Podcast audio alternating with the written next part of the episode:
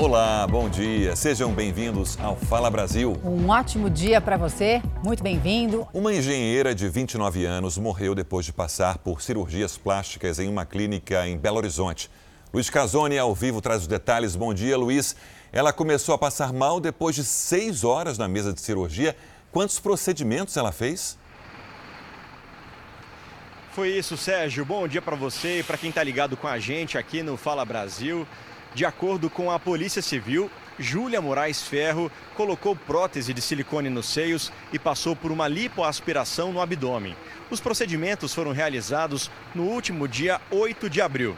Depois de quase seis horas na mesa de cirurgia, a engenheira foi levada para um quarto passando mal. A família conta que Júlia foi levada para um hospital e depois de quase duas semanas internada, foi constatada a morte cerebral. A engenheira foi enterrada na última segunda-feira em João Molevade, município que fica na região central aqui de Minas Gerais. A nossa produção tentou contato com o médico que realizou os procedimentos, mas não teve retorno. Sérgio, Roberta. Obrigada, viu, Luiz? Bom, a gente falou agora há pouco né, do falso médico e tem falsa enfermeira também. Uma mulher suspeita de atuar justamente como uma falsa enfermeira foi presa no Rio de Janeiro. Ela teria sido responsável pela morte de uma paciente depois de um procedimento estético. Mariana Ramos, de 41 anos, dizia que era enfermeira especialista em procedimentos estéticos. Mas, segundo a polícia, ela nunca estudou enfermagem e não tem registro no Conselho Regional do Rio de Janeiro. Mesmo assim, a falsa enfermeira cobrou R$ 2.500 e aplicou em Cheyenne Nunes, de 26 anos, um litro de metacril nos glúteos. É uma substância utilizada apenas por médicos especialistas e sempre em pequena quantidade, geralmente no rosto ou nos lábios. O procedimento deu errado e Cheyenne teve uma infecção grave. Nessa troca de mensagens, a esteticista chega a recomendar que o marido da vítima espremesse o machucado e sugere receitas caseiras para a infecção. Está bem inflamado, tá? Entra com azitromicina hoje, agora, nesse exato momento, de 8 em 8 horas. E outra, não para de comer, se alimenta bastante. Suco, bastante suco de laranja, bastante suco de limão, vitamina C. Com muita dor, a vítima teve que ir para o hospital. Aos prantos, ela relatou o caso à falsa enfermeira e pediu socorro. Bom dia, Mariana. Infelizmente, eu tive que vir pro médico ontem.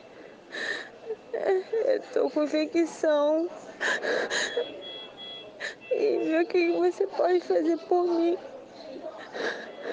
Me devolver pelo menos uma parte do dinheiro, porque eu vou ter que cuidar do pós. Por favor, me ajuda. Cheyenne teve uma embolia pulmonar e morreu em julho do ano passado. De acordo com as investigações da polícia, a falsa enfermeira fazia os procedimentos estéticos, geralmente na própria casa das pacientes. E de forma criminosa também receitava analgésicos e anti-inflamatórios. Agora ela vai responder pelo exercício ilegal da medicina e também por homicídio doloso, quando há intenção de matar. Não dá, né? Por um procedimento assim tem que fazer muita pesquisa, ouvir claro. referências de pessoas próximas, de confiança. principalmente a referência e sempre desconfiar daquele valor mais baixo, né? Porque quando tem valor muito abaixo do mercado, certamente clandestino, né? A Polícia Federal desmontou uma organização criminosa que produzia e vendia imagens eróticas de crianças e adolescentes em sites no exterior. Nesse momento estão sendo cumpridos 10 mandados de busca e apreensão e um mandado de prisão preventiva em Santa Catarina, no Rio de Janeiro, São Paulo e no Rio Grande do Sul. Os menores produziam material com a promessa de que seria utilizado para agenciamento de modelos. E olha a quantidade: 200 mil arquivos de imagens e vídeos estão sendo analisados. Que absurdo, hein? E atenção para a notícia da manhã: policiais do Rio fazem agora uma operação para combater a ação de milícias. Anabel Reis tem os detalhes ao vivo do Rio. Anabel, bom dia. Qual o montante que esse esquema criminoso já movimentou? Olá, bom dia Sérgio, bom dia a todos. A investigação aponta que a milícia já lavou 100 milhões de reais na região da Muzema. Lojas de material de construção, imobiliárias e até um açougue fazem parte desse esquema. Segundo a polícia, os criminosos invadem terrenos de forma ilegal constroem e vendem com um preço abaixo do mercado. 16 mandados de busca e apreensão estão sendo cumpridos, inclusive em residências de luxo, na Praia da Barra da Tijuca e também na região serrana do estado. O objetivo é obter novas provas a partir da apreensão de celulares, aparelhos eletrônicos e documentos. Segundo a polícia, os alvos de hoje têm ligação com os criminosos que construíram dois prédios na Musema em 2019 que desabaram. 24 pessoas morreram. Sérgio e Roberta. Obrigada, Viona Bel. E depois de receber o perdão presidencial, Daniel Silveira foi eleito vice-presidente da Comissão de Segurança Pública da Câmara dos Deputados.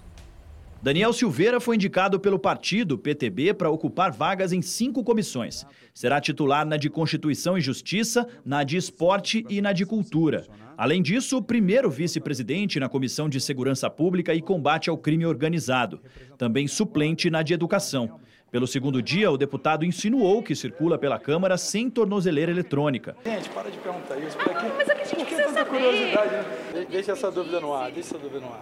Não se sabe se o deputado retirou o equipamento de propósito, mas ministros do Supremo defendem que ele deixou de cumprir as medidas.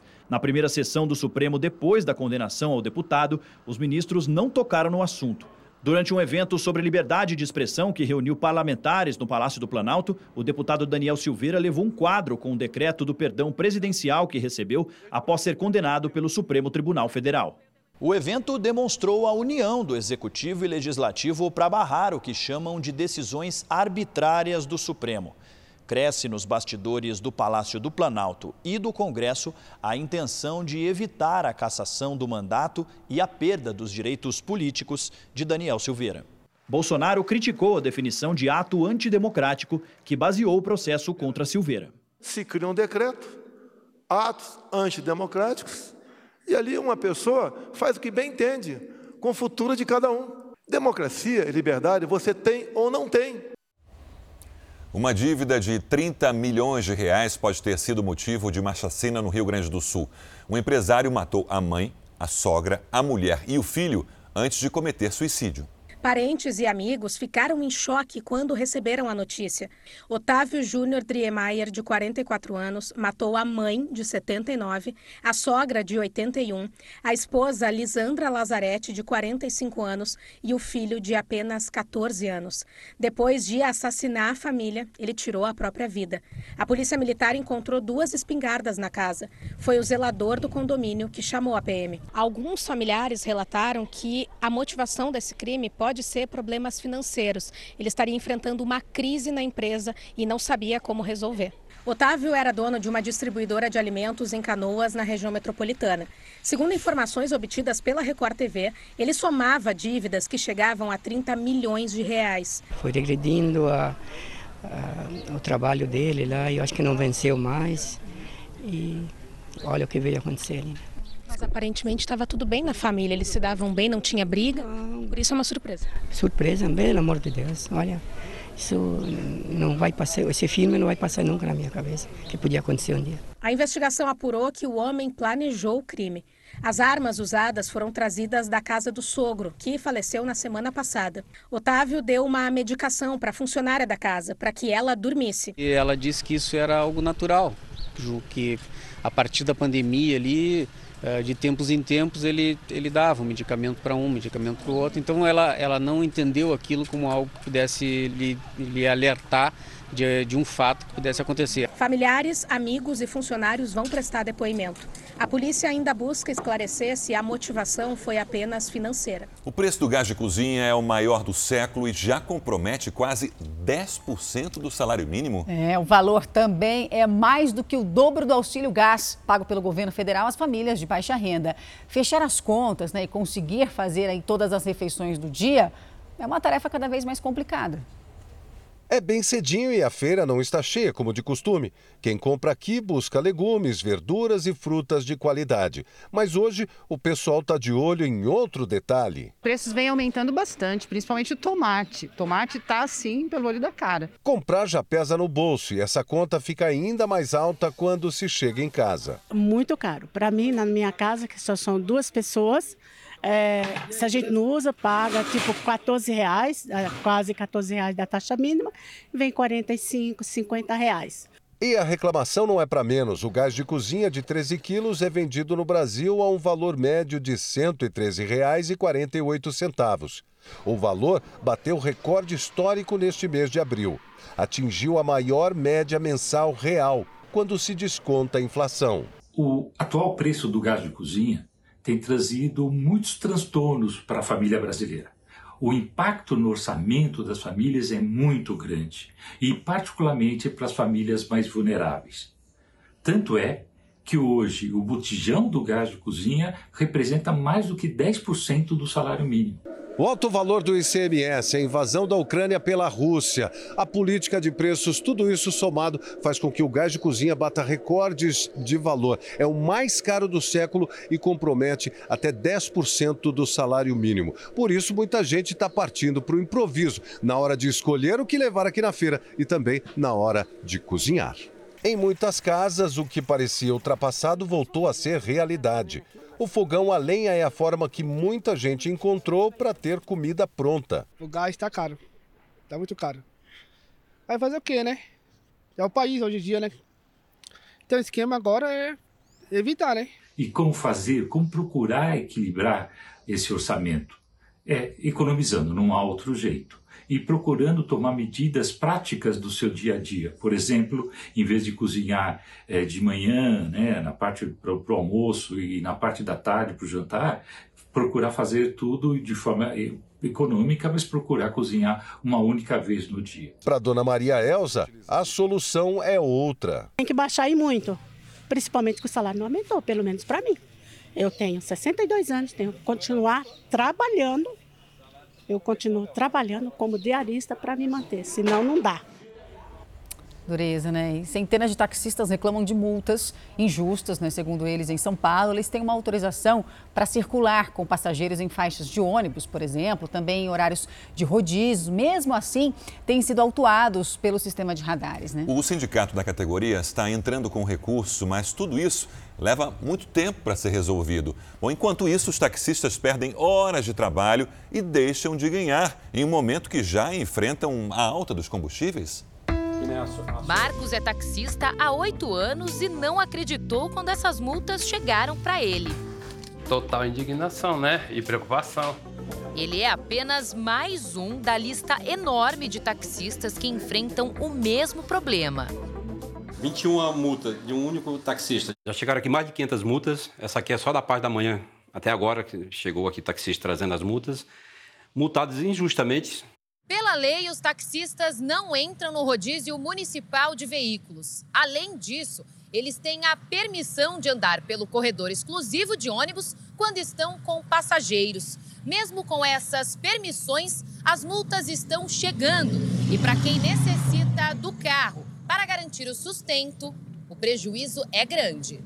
Tempo é dinheiro, né? E para a gente, qualquer tempo que a gente pare para fazer, desde que seja uma manutenção, é, correr atrás de uma multa injusta, a gente está deixando de trabalhar, está deixando de ganhar dinheiro, sim. Em nota, a Secretaria Municipal de Transporte e Trânsito informou que está analisando os casos e revendo os procedimentos de autuação adotados. Disse também que os taxistas que forem autuados de forma errônea terão as multas canceladas. Mas para isso, os condutores precisam entrar com recurso se a gente for correr por conta própria, perderemos mais tempo ainda. Então, por isso que procuramos o sindicato para que ele consiga, de uma forma mais rápida, correr atrás desse absurdo que está acontecendo com a gente, né? O presidente do sindicato acredita em um problema no sistema das empresas responsáveis pelos radares. O sistema não se falaram e nós que estamos pagando a conta. Para que os taxistas não saiam no prejuízo, o sindicato irá entrar com um pedido de cancelamento de todas as multas de corredores e rodízios. Se eles não vierem até aqui, para nós fazer esse processo, eles vão ter que arcar com o próprio pagamento. Vai ter que pagar multa, entrar com recurso no Detran, isso aí demora um ano e não ganha. Vai para a segunda instância e depois está suspensa a CNH dele, não pode dirigir. Então, nós aconselhamos que eles venham até aqui a sede, trazer esse processo que aqui nós vamos tirar, que é garantido. Nós vamos tirar essas multas e dar baixa na pontuação. Enquanto a situação não se resolve, Marcos precisa lidar com outros gastos que já fazem parte da rotina da profissão. Senão o carro quebra, né? Sua ferramenta de trabalho tem que estar sempre em ordem. Além disso, com o aumento no preço do combustível. Muito, muito caro. É quase impossível. A gasolina é muito imposto, o gás, eu trabalho com gás também. Para instalar um gás é muito caro.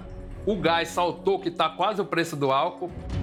A Agência Nacional de Petróleo, Gás Natural e Biocombustíveis apontou que o preço da gasolina subiu pela segunda semana e atingiu um novo recorde nos postos. Eu conheço amigos aí que já desistiram no meio da pandemia, é, depositou alvará, não pensa mais em voltar. Pelo menos tem um pouco de dó de nós que somos trabalhadores. O Panamá passou a exigir um visto de trânsito para cubanos e isso está prejudicando imigrantes que moram aqui no Brasil. O país é escala nos voos entre Cuba e Brasil e a nova medida pegou de surpresa quem estava de viagem. O marido desta mulher, que prefere não ser identificada, é cubano, mora no Brasil há dois anos e meio e viajou para o país de origem dele para visitar uma filha. Ele voltaria para cá no dia 7 deste mês, mas foi surpreendido pela exigência de visto para entrar no Panamá, onde faria uma escala. Primeiro tentou adiar para conseguir o documento. Por recomendação da embaixada, a gente remarcou para o dia 13. Ele apresentou a documentação no dia 23 de março. Desde então, a gente começou a esperar. E confiantes, assim, ele falou, bom, eles estabeleceram um prazo mínimo de 15 dias úteis, né? Tá, cumprimos com os requisitos, tá tudo certo. E a gente ficou esperando até o dia 13, perdeu o voo. O marido dela, que é artista plástico, continua em Cuba, sem previsão de quando volta para o Brasil. Ele é autônomo, ele trabalha aqui com os contatos que ele conseguiu construir ao longo né, desses anos que ele mora aqui. O dano financeiro, emocional que isso vem causando é uma coisa, né, é um extra numa, nessa história toda. Em 8 de março, o governo do Panamá decretou que os cubanos teriam que ter um visto de trânsito para fazer escalas no país, onde podem ficar até no máximo 24 horas. O decreto entrou em vigor no dia 13 de março. Ele diz que a solicitação do visto de trânsito no Panamá deve ser feita no mínimo 15 dias úteis antes da viagem. E é um pedido agendado na embaixada em Brasília ou nos consulados panamenhos de Santos ou Rio de Janeiro. Isso para quem mora aqui no Brasil, como este cubano, que também prefere não mostrar o rosto. Ele só descobriu a exigência no guichê do aeroporto antes de embarcar para o país dele no dia 15. Ele cancelou a passagem e foi atrás do documento, mas ainda não conseguiu o visto. Eles deram um período de 15 dias, só que já hoje faz realmente uns 30 dias que eu estou é, com essa dificuldade, né? Não tem resposta, tem, não me falam que data pode ser. Seria a primeira viagem dele de volta para Cuba depois de cinco anos no Brasil. Tive que trocar passagem aérea, remarcar, tive que cancelar minhas férias no, no meu trabalho. É, lá em Cuba, minha família, tipo, desesperada. É, eles alugaram um carro para me pegar, perderam dinheiro. Esta agente de viagens no Espírito Santo está enfrentando o desconforto de ter vendido passagens que passaram a não valer mais, além de ter que fazer remarcações sem a segurança de que os clientes poderão embarcar em novas datas. No caso de outros consulados, inclusive eles informam para o passageiro: olha, você não compra a sua passagem porque você só pode comprar passagem se você obtiver o visto. No caso do Panamá foi o contrário, eles pediram o passageiro para marcar o bilhete, então nós marcamos e agora nós vamos ter que fazer uma nova remarcação. Este professor de direito internacional diz que o país é soberano nesse tipo de decisão. Cada país, por ter a soberania, tem a possibilidade de editar regras, de revogar regras, de colocar novas exigências. Então, não há nenhuma irregularidade, sob o ponto de vista do direito internacional, de uma mudança nas regras panamenhas para a conexão de estrangeiros de um país específico, como é o caso dos estrangeiros que têm nacionalidade cubana. Ele ainda explica que a única maneira de diminuir os prejuízos é tentar uma negociação com a empresa aérea. É possível tentar uma flexibilização das regras de marcação junto à companhia aérea, depois que o indivíduo conseguia a obtenção desse visto de trânsito, agora exigido pelas autoridades do Panamá, ou, no pior do cenário, morrer com um prejuízo a gente entende que são coisas que podem acontecer, você nunca espera que vai acontecer na, na sua vez, né? E principalmente o que dá desespero é estar tá nessa, nessa nesse lindo, esperava.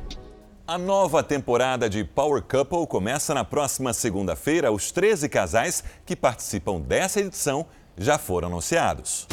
13 casais confinados. No Power Couple Brasil 6, a relação conjugal é o show.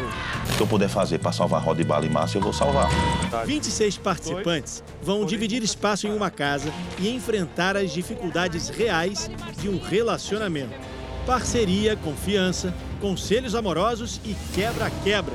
Por que não? Machão. Para, Jota. Eu sou macho mesmo, não é só porque você é grande, não tô tendo medo de você, não. A gente tem uma briga, uma disputa logo de cara, logo na primeira semana, por um grande prêmio, que vai ser um carro, e que também vai envolver decisões entre eles. E isso vai estabelecer tudo que vai acontecer ao longo da temporada depois. Fala do seu, Fala fala, da gente, fala da não sua coisa, não fala dos outros. A Adriane Galisteu já está dando entrevista aqui, porque a sexta temporada do Power Couple vai começar. A gente nem pode falar muito alto para não atrapalhar.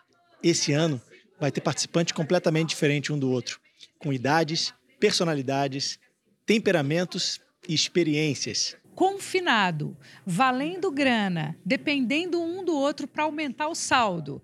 E mais, convivendo com outros casais, não tem experiência de reality que, que funcione. Os mais experientes são Cláudia e Rogério, pais do MC Gui, 26 anos juntos. Eu vou avisar todos os meus oponentes. Nós viemos para ganhar, vocês vão cumprir tabela, tá?